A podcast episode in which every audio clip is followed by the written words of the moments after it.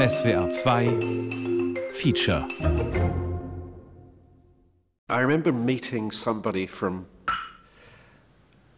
a German electronic band who shall remain nameless, and he said, um, he said, I am after the perfect sine wave.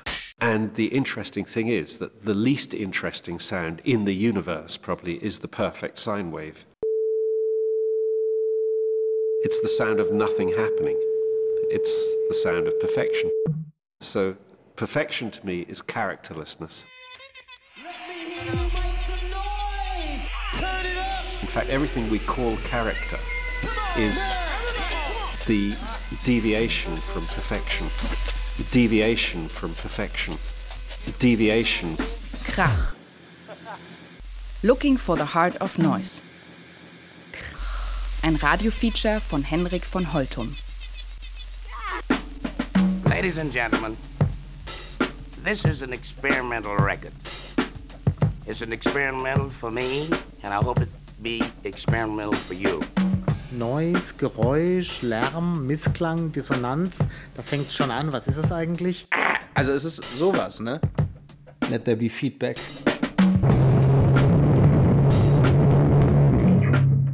Das ist echt total toll. Kann ich stundenlang machen. Das macht halt schon Bock.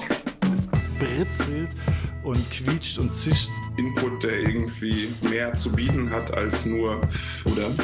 Und der Umf, damit das Peng richtig knallt. There's something happening here. But what it is ain't exactly clear.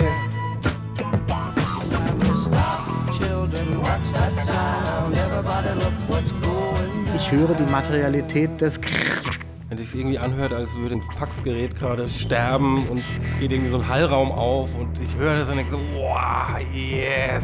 die Distortion, die Verzerrung, das Zerstören, das Zerhacken. So, du ja jetzt. Es ist halt dreckig. Das ist gut.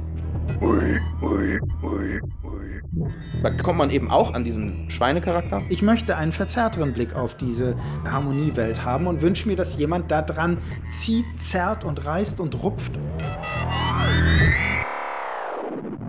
So, perfection to me is characterlessness.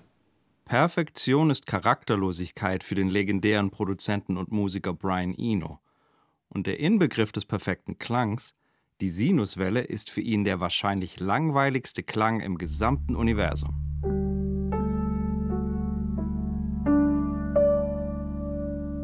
Ich hatte Brian Eno bis zu diesem Interview eher undeutlich im Hinterkopf als Erfinder des Ambient mit seiner Platte Music for Airports und als Produzent von U2.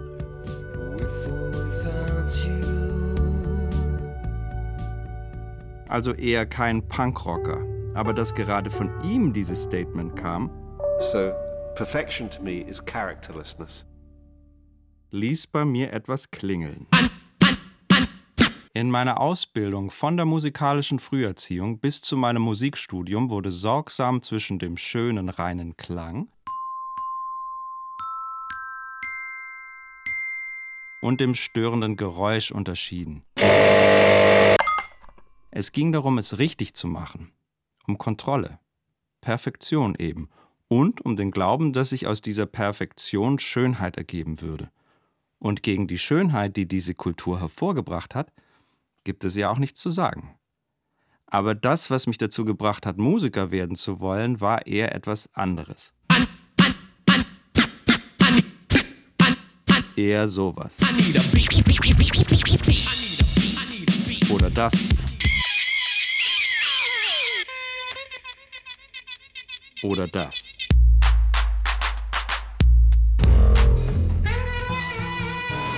Oder das. Zusammen mit dem. Oder eine Kombination aus allem.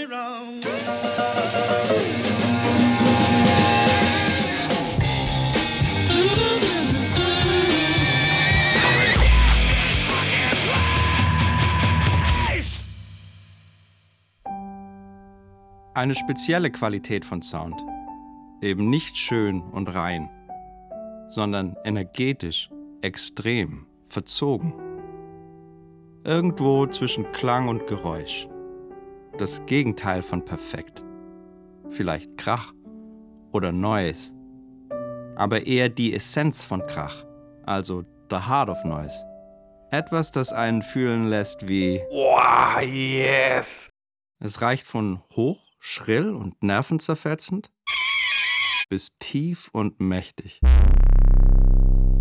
Es ist mindestens so alt wie die ersten Aufnahmen von Musik. Es ist eine essentielle Qualität im Pop, aber nicht nur da. Im Gegensatz zu tonalen, harmonischen und rhythmischen Phänomenen ist für diese Qualität nie wirklich eine Sprache oder Schrift entwickelt worden. Man behilft sich mit Vokalisationen.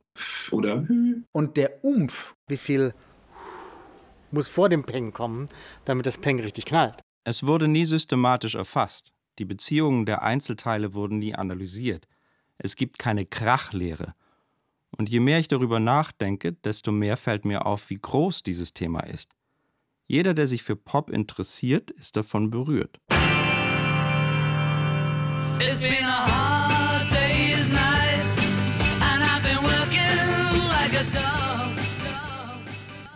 Ich arbeite damit fast jeden Tag, aber darüber sprechen tue ich fast nie. Mit denen, die es kennen, versteht man sich wortlos, und bei allen anderen ist man sprachlos. Ich habe noch nicht mal einen richtigen Namen dafür. Allein komme ich da nicht wirklich weiter. Ich hole mir kompetente Unterstützung. Ich war mit zwei Mitstudenten als Spezialisten für Sound eingeladen für, ich weiß nicht, Welt der Wunder oder irgendeine Sendung, wo wir den Klang von Butterkeksen beurteilen sollten. Das ist Jan-Paul Herzer. Und wir haben da also gesessen und uns den halben Tag vor der Kamera durch diese Kekse gearbeitet und geguckt, welcher knackt am besten. Da stellt sich bei mir so ein Satisfy manchmal ein, wo ich selber denke, krass, wo kommt das denn her? Wenn es sich irgendwie anhört, als würde ein Faxgerät gerade sterben und es geht irgendwie so ein Hallraum auf und ich höre das und denke so, wow, yes! Es kitzelt bei mir so ein Gefühl der Befriedigung irgendwie. Und das ist Robert Hehl.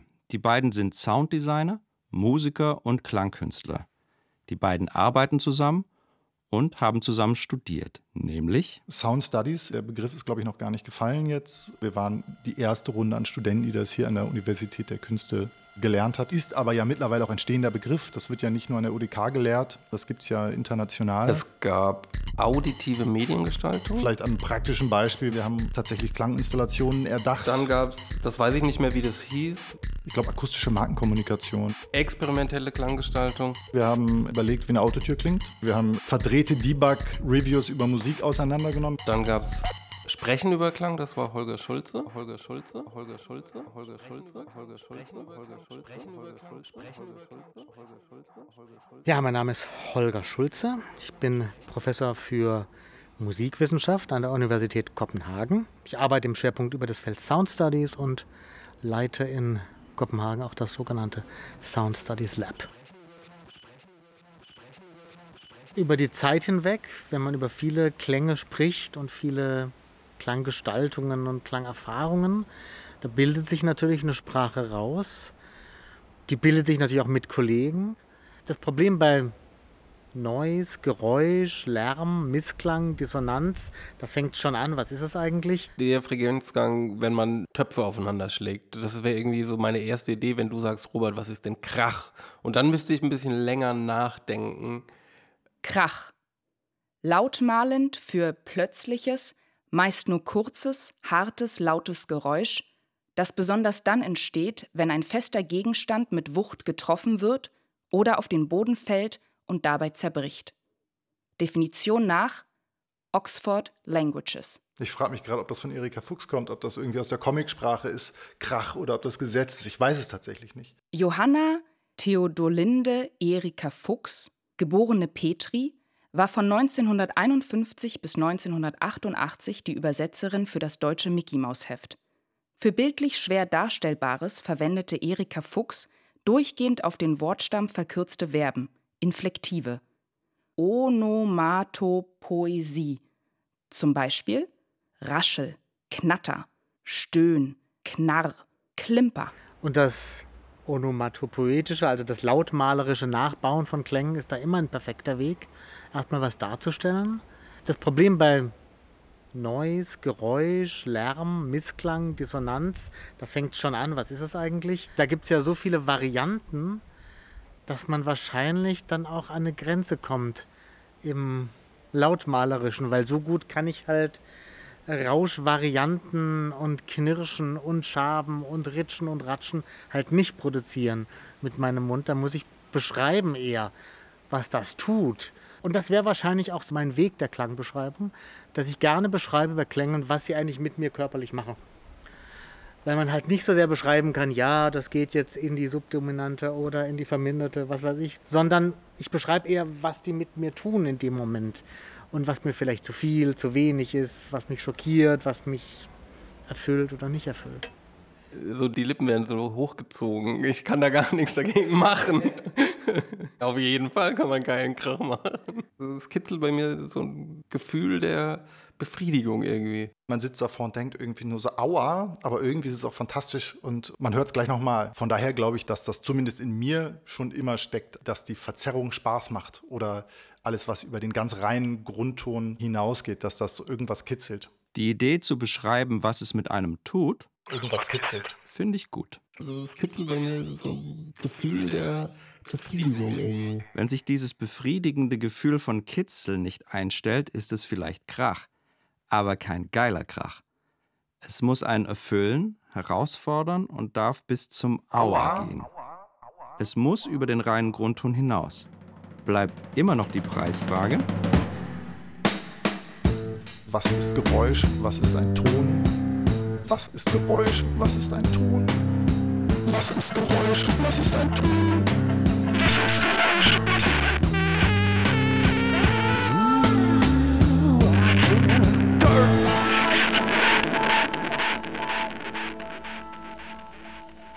Na, es gibt verschiedene Definitionen. Also eine sehr klassische Definition, die glaube ich auch in der Kompositionstheorie oder in der Musikwissenschaft lange genutzt wurde, war die halt, dass natürlich der reine Ton, der sauber mit Obertönen oszillierende Ton eben der Klang ist, wohingegen alles, was halt zu verschmutzt ist, zu viel Timbre hat, zu viel graues Zeug, das ist halt kein Klang mehr.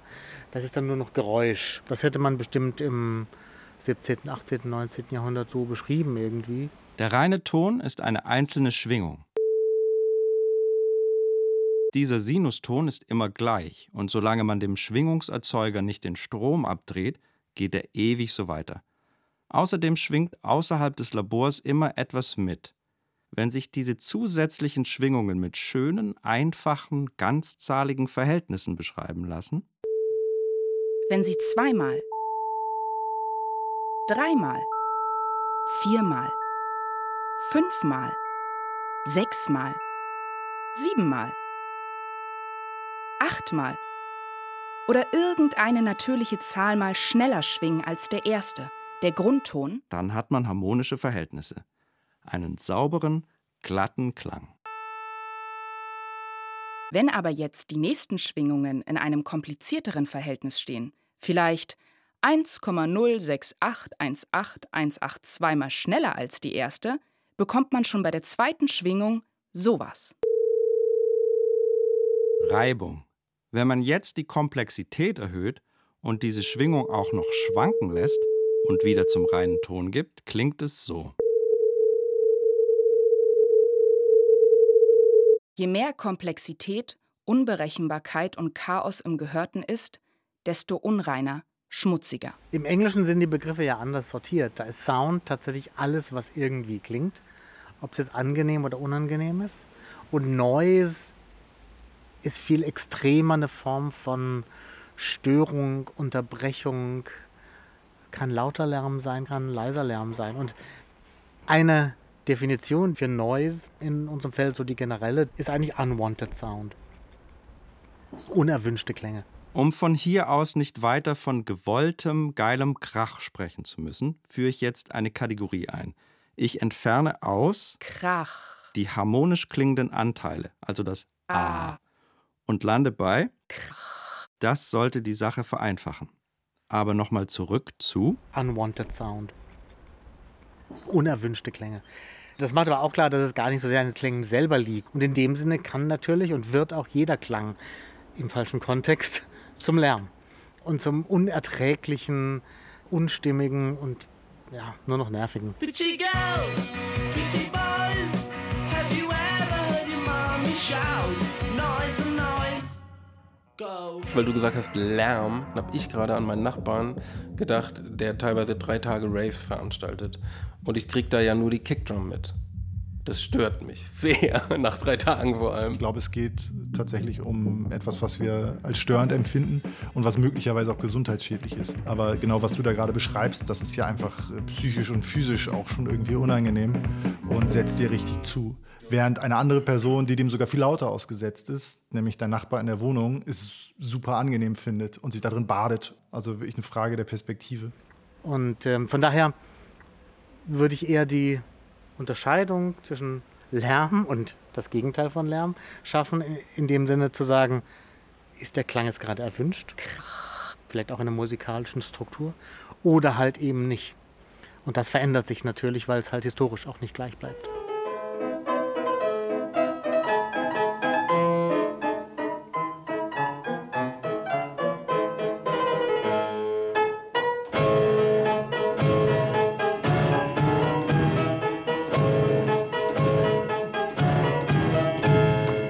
Klingt Mozarts Rondo alla Turca auf einem Hammerklavier mit Janitscharenzug.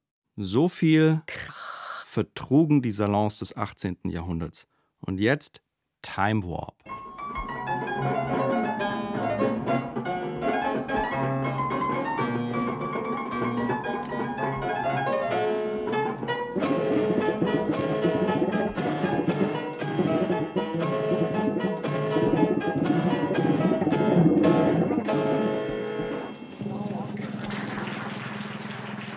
Was sich hier an Mozart gerieben hat, ist eine Erfindung von Luigi Russolo, einer seiner, Intonarumori. das sind Geräuscherzeuger.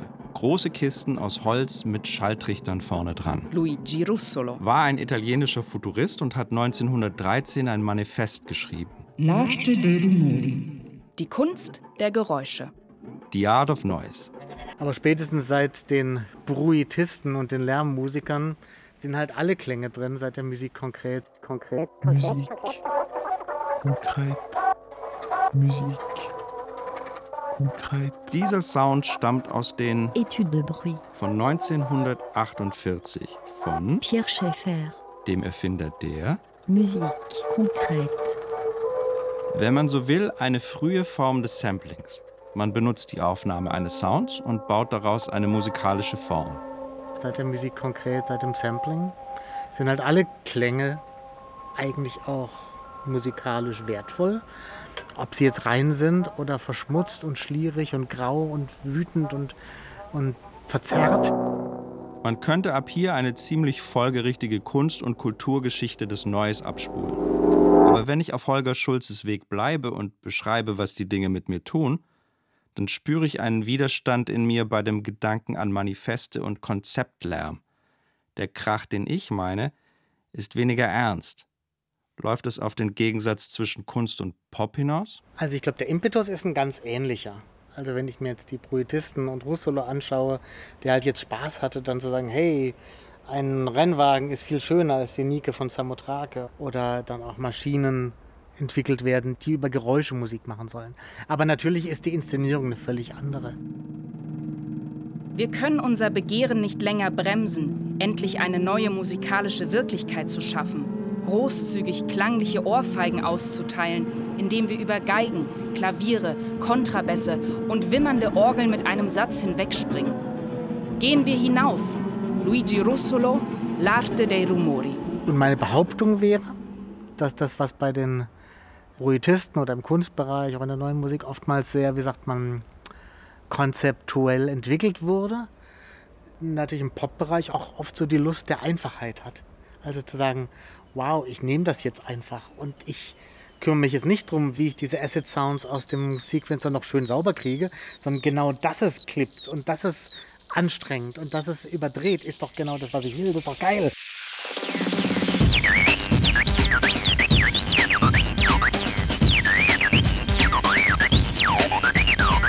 Wow, ich nehme das jetzt einfach.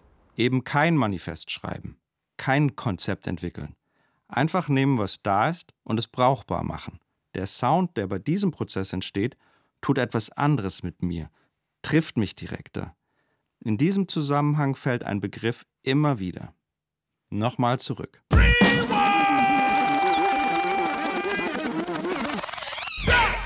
Das ist die Lust an der Verzerrung, die immer wieder auftaucht. Dass die Verzerrung Spaß macht. Verschmutzt und schlierig und grau und wütend und verzerrt. Distortion is character, basically.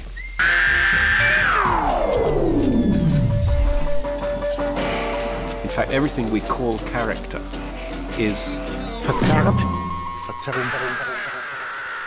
Distortion. Verzerrung, harmonische Verzerrung sind in allen Aufnahmen drin. Wenn Musik durch Kabel durchgeschickt wird, haben wir es mit Verzerrungen zu tun. Und die Verzerrung ist auch etwas Angenehmes. Das heißt, zur Harmonie eine Zerrung zu hören, ist etwas, was unser Ohr zumindest gewohnt ist. Und es war ein langer Weg durch technologische Verbesserungen, diese Zerrung wegzubekommen, um sie heutzutage, aber da können wir vielleicht später nochmal drüber sprechen, wieder zurückzuholen. Mein Name ist Tobias Levin. Ich arbeite als vor allem Musikproduzent in Hamburg, auch als Tontechniker, Engineer und auch immer wieder als Musiker. Hey, Louis Armstrong, das wurde ja komplett verzerrt aufgenommen, ganz schön radikal. Nein, das waren noch die verzerrten Aufnahmewege.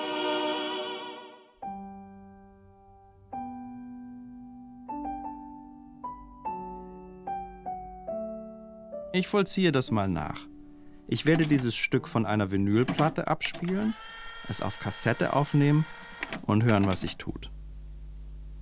Es rauscht und brummt, es knickt, knistert und rauscht noch mehr. Die Tonhöhe hat sich verändert und es verzerrt. Das schreit nach Eskalation. Ein Monorekorder aus den 80ern mit klapprigem Lautsprecher.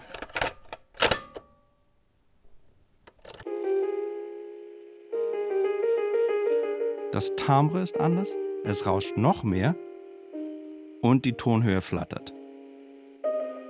Noch deutlicher wird der Einfluss von schäbiger Technologie, wenn wir den digital generierten Sinus mit der Monorekorder-Version vergleichen.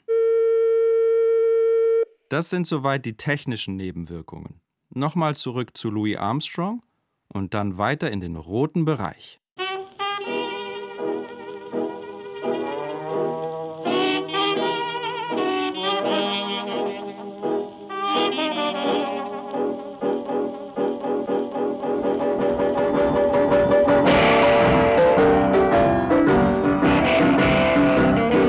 Zwischen der Version des West End Blues von Louis Armstrong und diesem Song How Many More Years von Howlin' Wolf liegen circa 25 Jahre. Dazwischen liegt die Elektrifizierung der Gitarre, die ja eigentlich keine neuen Klangwelten erschließen sollte, sondern nur ein Credo hatte.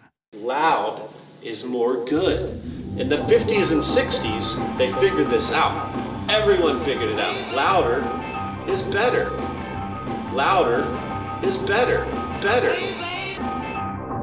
Der Prozess heißt Pump up the volume, pump up the volume, pump up the volume. Dance with the speaker. und ist ein mehr oder weniger gewalttätiger. Zum einen überschreitet man die rote Linie der Bedienungsanleitung und überreißt die Verstärker, Overdrive. Dann gibt es noch den Weg der Unfälle. Das wäre das Kaputtsein lassen. Fuzz.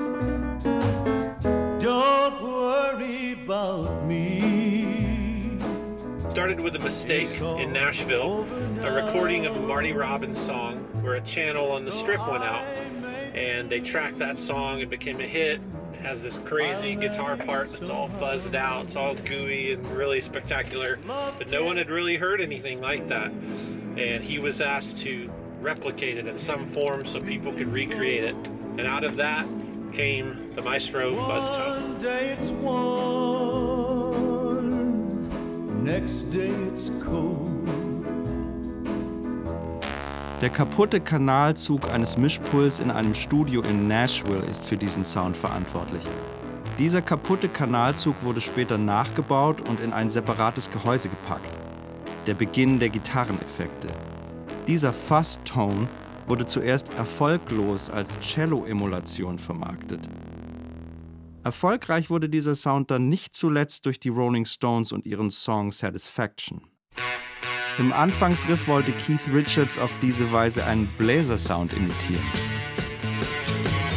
Lucky Accidents. Und dann gibt es natürlich auch noch das Kaputtmachen. Der Legende nach sollen Ray und Dave Davis, die Gründer der Kings, im Streit einen Lautsprecher zerstört haben. Je nach Version mit einer Stricknadel oder einer Rasierklinge, wodurch dieser Sound in die Welt gekommen sein soll. Wir sind inzwischen in den 60ern angekommen. Die Verstärker werden immer noch größer, es wird immer noch lauter und aufgrund dessen taucht ein weiterer unwanted Sound auf, der brauchbar gemacht wird. Let there be feedback, feedback, feedback, feedback, feedback, feedback. Der Punkt, wo jetzt Feedback oder Lärm oder all sowas als Möglichkeit einsetzt, ist natürlich ein Konflikt zwischen der Konvention, dass man ein Instrument beherrschen muss, nach bestimmten Regeln, ziemlich nah am Klavierunterricht, den ich auch genossen habe und der dann so abschmierte, also den ich ignorierte. Und stattdessen wandte ich mich der Gitarre zu und irgendwann bekam man mit, dass gerade bei der elektrischen Gitarre Möglichkeiten eingebaut waren, die das System des Gitarrelernens ad absurdum führen konnte. Und dazu gehörte vor allen Dingen die ganze wunderbare Welt der Rückkopplung.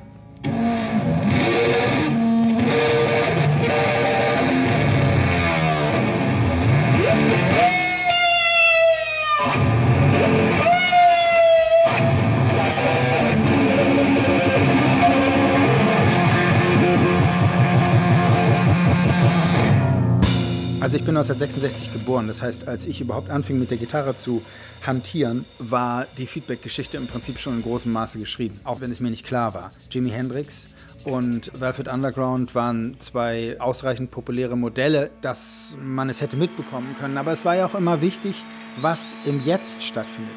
Wer macht mit welchen Mitteln Musik? Lärm, Krach, Noise, Feedback ich würde sagen, es sind die Dinge, wo unser Gehirn nicht sofort weiß, womit es zu tun hat. Was waren Initialzündungen? Also da war eine Band, die hieß Gang of Four. Diese Gruppe hatte einen sehr spröden, sehr leicht nachzumachenden, funkigen Punk-Sound. Und sie hatten ein Stück, das hieß Love Like Anthrax. Und da gibt es einen bestimmten Rhythmus und dann ein kontinuierlich laufendes Rückkoppeln von einer Gitarre. Und zwar nicht harmonisch und schön, sondern so eine Art Überschnapp, so ein Atmungsproblem-Feedback. Das machte nicht so schön fiep, fiep, harmonisch, sondern es lief wirklich immer mehr so. Und das ist mir als ziemlich krass aufgefallen und hat sozusagen meine ganze Aufmerksamkeit bekommen. I am sitting in a room different from the one you are in now. Das ist die Stimme von Alvin Lucier. Alvin Lucier. Er war Komponist und Klangkünstler und hat 1969 ein Stück geschrieben, das eigentlich nur ein großes Feedback ist und dabei gleich noch erklärt, wie Feedback funktioniert. I am recording the sound of my speaking voice, and I am going to play it back into the room again and again until the resonant frequencies of the room reinforce themselves, reinforce themselves, reinforce themselves, reinforce themselves.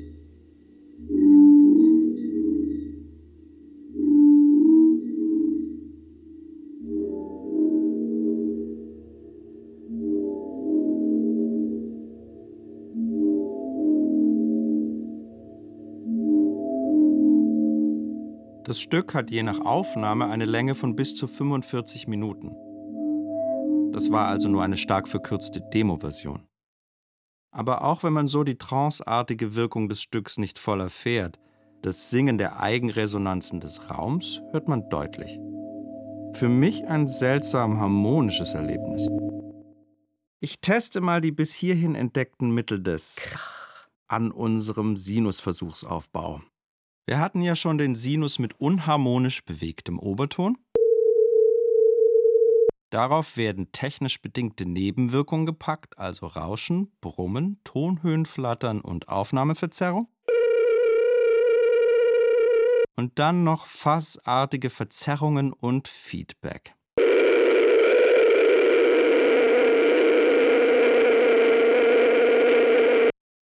Okay, da geht was. Zeit für einen Harmoniebreak.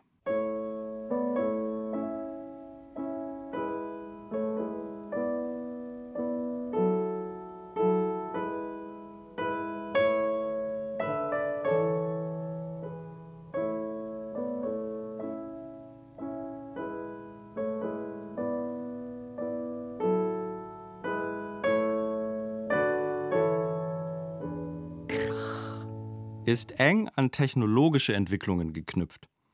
Aber man braucht nicht zwangsläufig Werkzeuge dafür. Eines der elementarsten und wirkungsvollsten Mittel ist die menschliche Stimme, die ebenfalls verzerrt und an ihre Grenzen gebracht werden kann.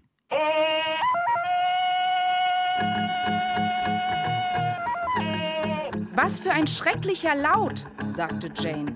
Ich schaudere jetzt noch, wenn ich daran denke. Sagen Sie mir nicht, eines Menschen Kehle hätte diesen hässlichen und furchteinflößenden Schrei ausgestoßen. Aber so war es, Miss Porter, erwiderte Clayton. Oder wenn nicht die eines Menschen, dann die des Waldgottes. Edgar Rice Burroughs, Tarzan bei den Affen.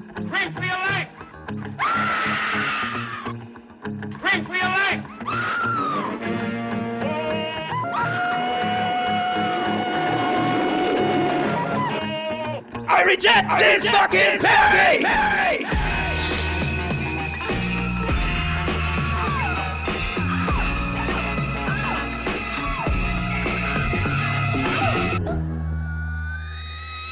Also immer dann, wenn es ein bisschen robuster, ein bisschen rabiater zur Sache geht, das kann auch mal Jazz sein oder so, dann fühle ich mich musikalisch halt auch angesprochen. Bitte begrüßen Sie Thomas Fischer. Herzlich willkommen.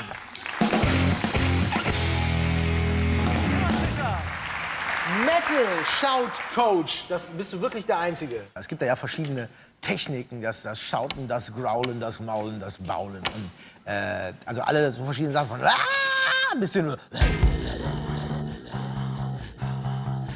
Mein Weg zur extremen Stimme beginnt bei Bands wie den Pixies, die hier gerade laufen.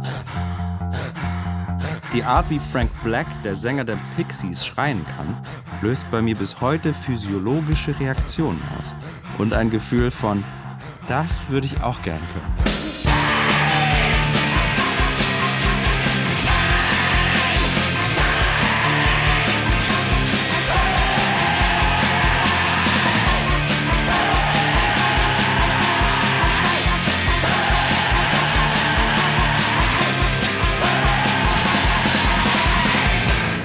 Die Versuche, das nachzuahmen, haben mich allerdings ziemlich heiser zurückgelassen.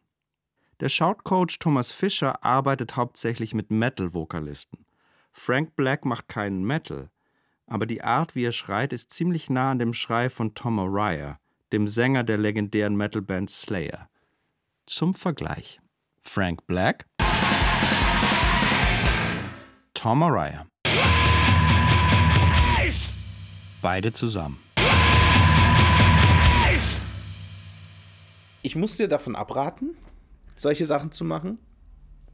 Das Ding ist, die Stimmbänder, die haben kein Haltbarkeitsdatum. Es ist nicht so, dass man sagen kann, okay, ich kann denen jetzt so und so viel antun und dann irgendwann wird es kritisch. Sondern, wenn ich irgendwas mache, was nicht gut ist, kann das tausendmal gut gehen und es kann beim ersten Mal so in die Hose gehen, dass du dich dann nicht mehr von erholst.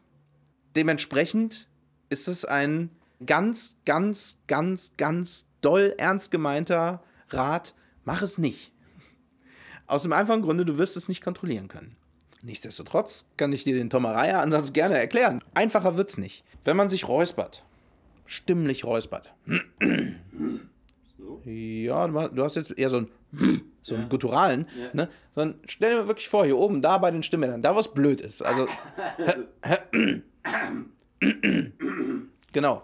So, und dann. I reject this fucking pain! Also heute im Metal wird das so auch kaum noch verwendet.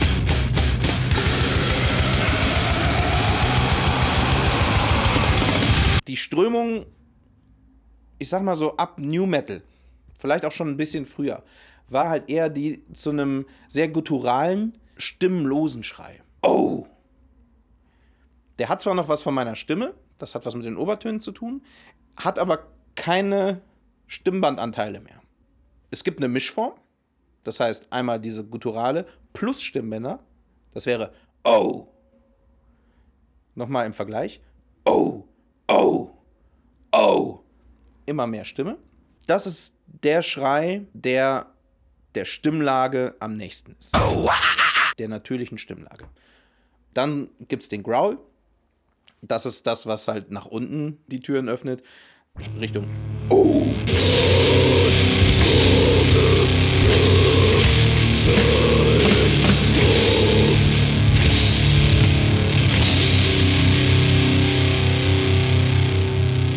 So. Und dann gibt es den Scream. Der geht nach oben. Au! So. Und das war es im Großen und Ganzen. Und dann gibt es irgendwie noch so Effektschreie. Pig Squeals, das heißt im Prinzip angelehnt an die Schreie eines Schweins. Ne? Man atmet die Luft ein und macht dabei Geräusche. Also. Ja. Tatsächlich ist das relativ ungesund. Where my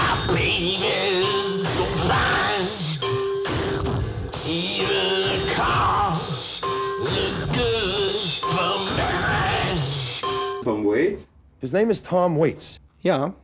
Gesund oder ungesund? Ich bin nicht sicher. Es ist ganz schwierig. Das ist ganz, ganz schwierig. Ich glaube, es ist cool. Manchmal ist es von Aufnahmen schwer zu sagen. Ich glaube, er hat zum Griff. Dennoch aber auch mit Risiko. Aber die Zeit gibt ihm recht. Das, was ich mache, ist False Chord. Also die Taschenfalten sind quasi die falschen Stimmbänder. Man nutzt die auch bei Kehlkopf-operierten Menschen, dann ist das die Taschenfaltenstimme. Dann klingt man ungefähr so.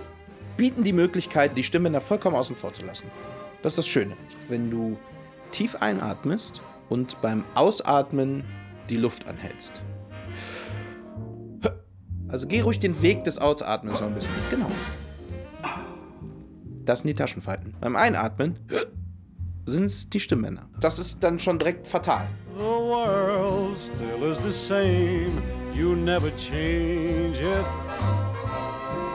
As sure as the stars shine above. Well, you're nobody till somebody loves. So find yourself somebody.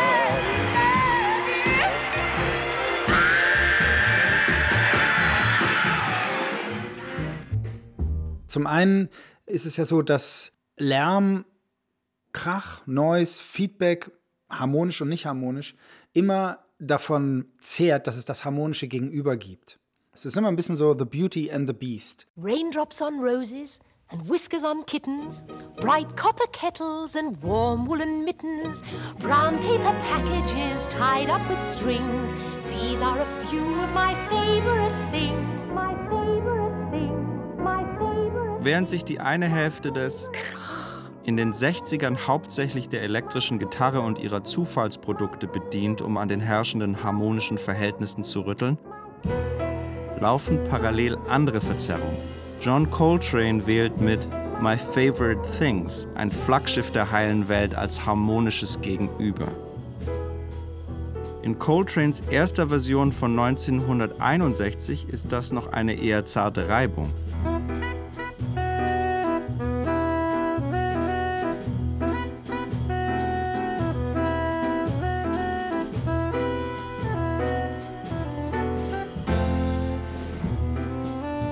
Seiner letzten Version von 1967 explodiert alles.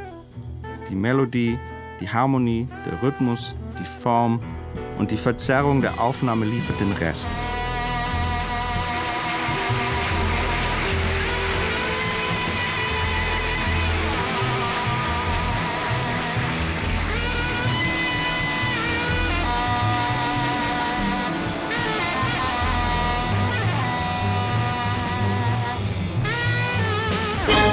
Bleibt aber dennoch eine Version von My Favorite Things. Also erstmal ist natürlich eine Spitze gegenüber dem System, was aus dem Quintenzirkel besteht. Wir haben es zu tun mit bestimmten Vorstellungen, dass man Klavierunterricht bekommt. Ich habe ja mit Klavier angefangen. Und hier schließt sich der Kreis wieder. Das ist Kaspar Brötzmann. Er ist Sohn der Free Jazz-Legende Peter Brötzmann. Ich hatte also Peter Boltzmann und Jimi Hendrix, mit denen musste ich erstmal klarkommen. Mit seiner Band Kaspar Brötzmann Massaker lotete er noch einmal die Grenzen der elektrischen Gitarre aus. Mit 18 wollte ich eigentlich aufhören, weil ich mich auch so gefühlt habe, dass ich das gar nicht schaffe. Meine Mutter war der springende Punkt, die meinte beim Spülen und Rauchen, Kaspar, entwickelst doch weiter. Und das habe ich gemacht am nächsten Tag bis heute. Ich war damals in der Lehre, tagsüber in der Tischlerlehre und abends im Proberaum. Hatten Punk- und Oi-Bands gespielt und wenn die dann weg waren, habe ich einfach reingehauen. Und das hatte mich befreit. Nochmal Time Warp. Die verzerrte elektrische Gitarre ist Ende der 60er Jahre etabliert und nahezu durchdekliniert. Sie bleibt aber noch lange das Maß der Dinge. Aber die DJ-Kultur nimmt Anlauf.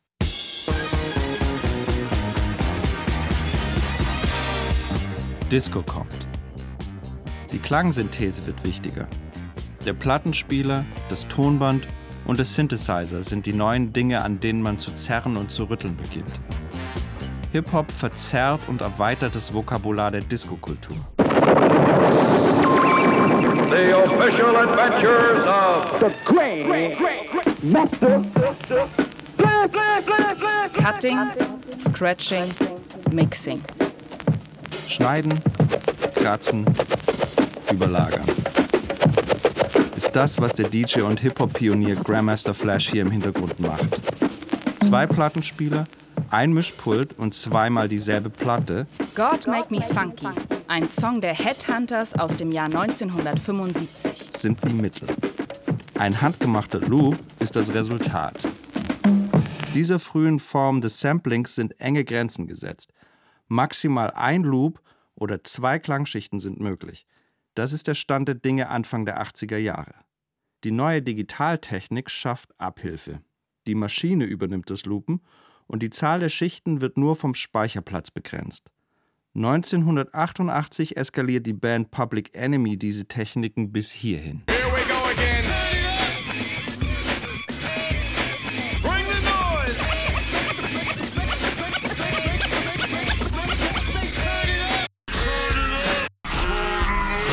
Verzerrung in der Zeit, Stauchen, Stauchen, Stauchen und in die Länge ziehen sind jetzt möglich. Zu der analogen Verzerrung und dem Knicken, Knacken und Rauschen der Tonträger und Maschinen kommen neue digitale Fehler, die nutzbar gemacht werden. Im Pop genauso wie in der Avantgarde. Ob es nun zu Otecre geht oder FX Twin oder diesen ganzen Klicks and Cuts Geschichten, wo tatsächlich einfach eine springende CD mitgeschnitten wurde oder digitale Glitches forciert worden, irgendwelche komischen Fehlergeräusche und Noises, um damit zu arbeiten. Also das ist ja eine Ästhetik, die sich schon, denke ich, über 20 Jahre in dem Genre oder generell in elektronischer Musik durchzieht. Also ich arbeite digital sehr viel mit Bit Reduction und Bit Crushern. Und das ist ja wirklich mit Absicht, das Signal digital auf noch weniger Bits zu beschneiden. Da kann man auch wahnsinnig interessante Artefakte kreieren. Das machen wir doch mal. Wir starten mit einer sehr alltäglichen Datenkomprimierung, einem echt schlechten MP3.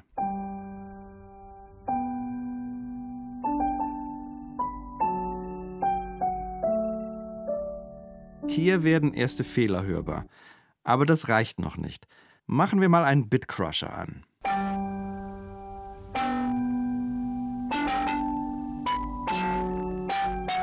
Oder fünf. Ein ziemlich harscher Sound. Wenn dieses Konzept bis zum Ende eskaliert, landet man bei einem Genre namens Harsh Noise Wall. Harsh Noise Wall. eine monolithische Wand aus Noise. Und das ist ziemlich nah an diesem Sound. Weißes Rauschen. White Noise. Oh, Rauschen ist ja auch so schön. Das ist Sonae. Sie macht experimentelle elektronische Musik und ist eine Kollegin von mir. Genau wie der Musiker Dominic Otremba. Der hat mich überhaupt erst auf Harsh Noise gebracht. Es gibt zum Beispiel so Einschlafhilfen, die dann einfach White Noise gespielt haben oder so Meeresrauschen-Samples. Und das ist ja im Prinzip schon auch vergleichbar mit so Harsh Noise Klängen, was das Frequenzspektrum angeht. Du musst dich nicht auf eine Melodie konzentrieren, du musst dich nicht auf einen Rhythmus konzentrieren. Das ist bei Harsh Noise Musik besonders so, weil du einfach auch die Kontrolle und deine Aufmerksamkeit ablegen kannst. Also ich denke dann halt an diese Trainspotting-Szene, wo Mark Renton irgendwie im Heroin-Rausch in den Teppich singt.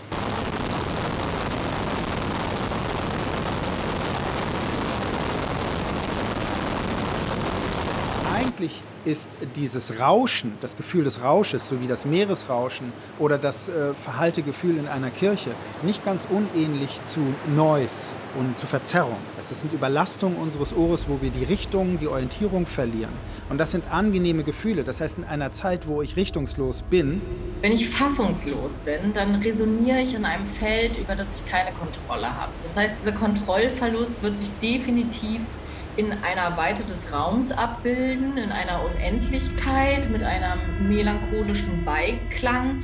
Gleichzeitig wird es irgendwelche Dissonanzen geben, weil das ist ja genau dieses Verlorensein da und Es sind halt kathedrale Klänge. Es ist alles erfüllt. Es ist der Hall und die Verzerrung und dann eben auch die Rückkopplung, das ständige Hin- und Herpulsieren, die Unendlichkeit und all solche Dinge, der man dabei wohnt und deren Stellvertreter oder Stellvertreterin man dann so kurz sein kann, ist natürlich eine tolle Sache, solange sie nicht den Erwartungen entspricht, von denen man hofft, dass andere sie an einen haben und die man in diesem Sinne nicht einlöst und dabei alles gibt.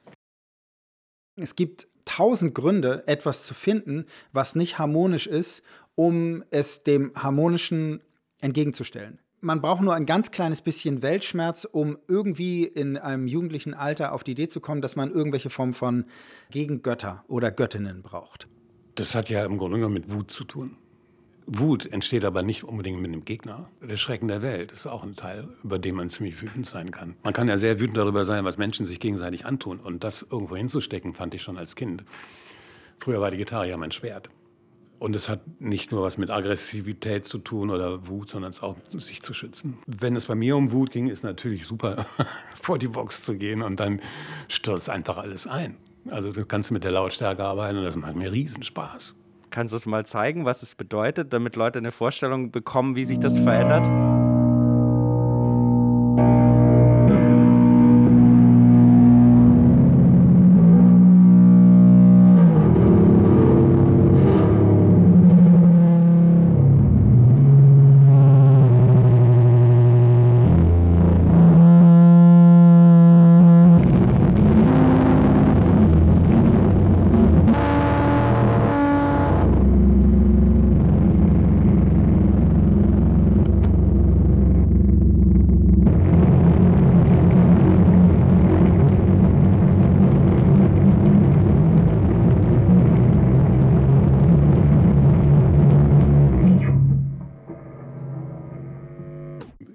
Art von Klängen kriegst du, wenn Holz auf Holz ist. Also dann übersetzt sich nicht nur das Feedback der Seiten, sondern es ist auch noch Holz an Holz. Und das ist echt total toll. Kann ich stundenlang machen. Das ist aber nur schwierig für die anderen. Eben das Denken ausschalten. ganz raus. Ey, mein Live-Mixdown ist extra so gemischt, dass ich weiß, dass ich voll in die Distortion gehen kann. Kitzelt natürlich im Ohr auch völlig anders. Das macht halt schon Bock. Ich denke gerade an irgendwie so einen Jam, bei dem wir mit einem Korg-Synthesizer, einem analogen, äh, gespielt haben. Stichwort Selbstoszillation. Da ist irgendwann alles außer Kontrolle geraten an diesem Synthi. Obwohl wir das alle atmen, wie so ein Ding aufgebaut ist und wie es funktioniert. Aber irgendwann wurde so viel gedreht da im Dunkeln, dass das Ding irgendwie nur noch gezwitschert und gequietscht hat und auch die ganze Zeit hart an der Grenze war. Also das war fantastisch. Also wir haben echt viel gelacht. Und es war einfach so ein Moment, wo das Ding einfach irgendwie sein eigenes Ding gemacht hat. Der hat irgendwie so vor sich hin gebrüllt und gezetert und es war war in dem Moment auch ein bisschen mehr als Salz in der Suppe, glaube ich. Wir mussten uns dem unterordnen. Also der hat auf jeden Fall die Kontrolle, der hat auch irgendwie einen Rhythmus gegeben durch einen Puls. Und dann haben wir eben mit dem Ding gespielt. Und das ist auf jeden Fall ein Kontrollverlust, der fantastisch ist. Und das ist dann schon auch eine Lust an der Gefahr. Wie weit das geht, wie weit das noch ästhetisch ist. Kontrollverlust, ja. Definitiv eine Lust am Kontrollverlust. In our culture, most of the encouragement is to take control.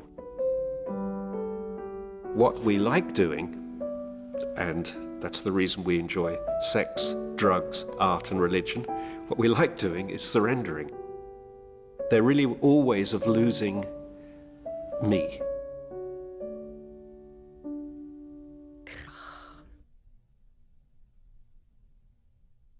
Krach. Looking for the Heart of Noise. Ein Radiofeature von Henrik von Holtum. Es sprachen Sophia Platz und Henrik von Holtum. Ton und Technik Daniel Sänger und Philipp Stein. Regie Henrik von Holtum. Redaktion Frank Halbig. Produktion Südwestrundfunk 2022